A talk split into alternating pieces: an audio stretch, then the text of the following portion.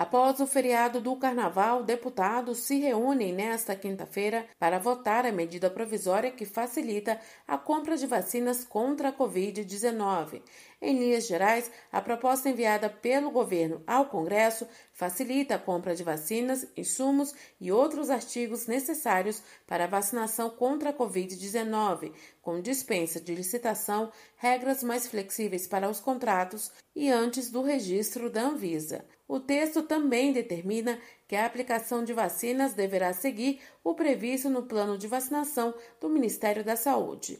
Está na pauta ainda o projeto que cria o Programa Emergencial de Retomada do Setor de Eventos. O texto prevê o parcelamento de débitos tributários e descontos em multas e juros para empresas do ramo. Outra matéria que começa a andar na Câmara é a reforma administrativa, como já afirmou o presidente da Casa, Arthur Lira. Vamos cumprir uma agenda básica e mínima no retorno do carnaval, com a reforma administrativa sob sua responsabilidade.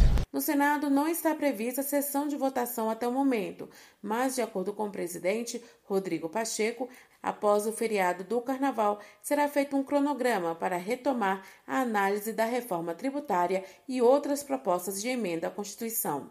E de nossa parte no Senado, as propostas de emenda à Constituição. A PEC emergencial, número 186, a PEC dos fundos públicos, 187, e a PEC do Pacto Federativo. É fundamental que haja a possibilidade de uma cláusula de calamidade pública nessa PEC do Pacto Federativo, para que tenhamos condições para poder fazer a flexibilização necessária para que haja o auxílio no Brasil há expectativa de que em março seja recriado o auxílio emergencial por mais quatro meses, em razão da pandemia. Em troca da prorrogação do auxílio emergencial, o Congresso Nacional vai votar propostas de emenda à Constituição que introduzem uma cláusula de calamidade pública, acompanhada de medidas de corte de gastos. Da Rádio Nacional em Brasília, Cariane Costa. Após o feriado do Carnaval, deputados se reúnem nesta quinta-feira para votar a medida provisória que facilita a compra de vacinas contra a Covid-19. Em linhas gerais, a proposta enviada pelo governo ao Congresso facilita a compra de vacinas, insumos e outros artigos necessários para a vacinação contra a Covid-19, com dispensa de licitação, regras mais flexíveis para os contratos e antes do registro da Anvisa. O texto também determina que a aplicação de vacinas deverá seguir o previsto no plano de vacinação do Ministério da Saúde. Está na pauta ainda o projeto que cria o Programa Emergencial de Retomada do Setor de Eventos. O texto prevê o parcelamento de débitos tributários e descontos em multas e juros para empresas do ramo. Outra matéria que começa a andar na Câmara é a reforma administrativa, como já afirmou o presidente da Casa, Arthur Lira. Vamos cumprir uma agenda básica e mínima no retorno do carnaval, com a reforma administrativa sob sua responsabilidade.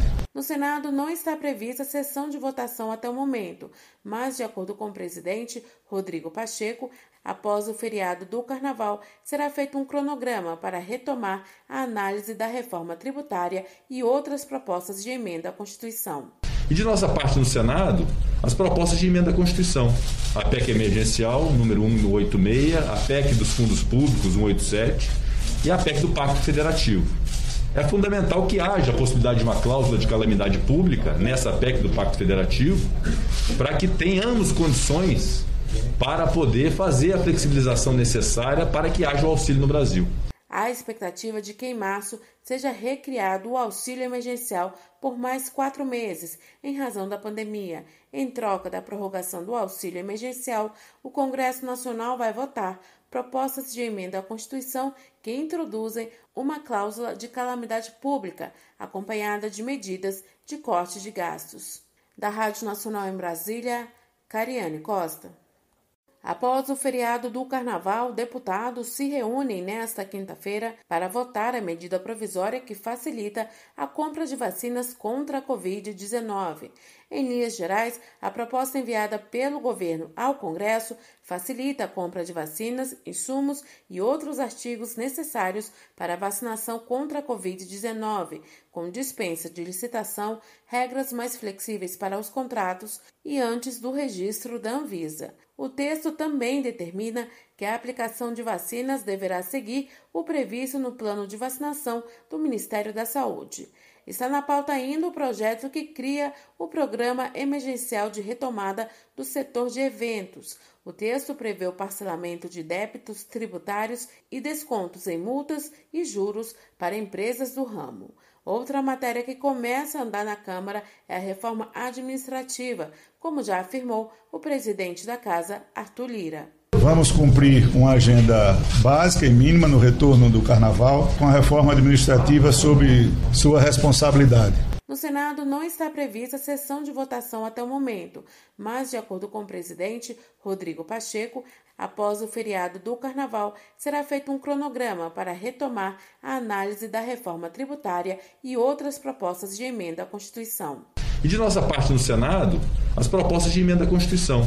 A PEC emergencial, número 186, a PEC dos fundos públicos, 187, e a PEC do Pacto Federativo.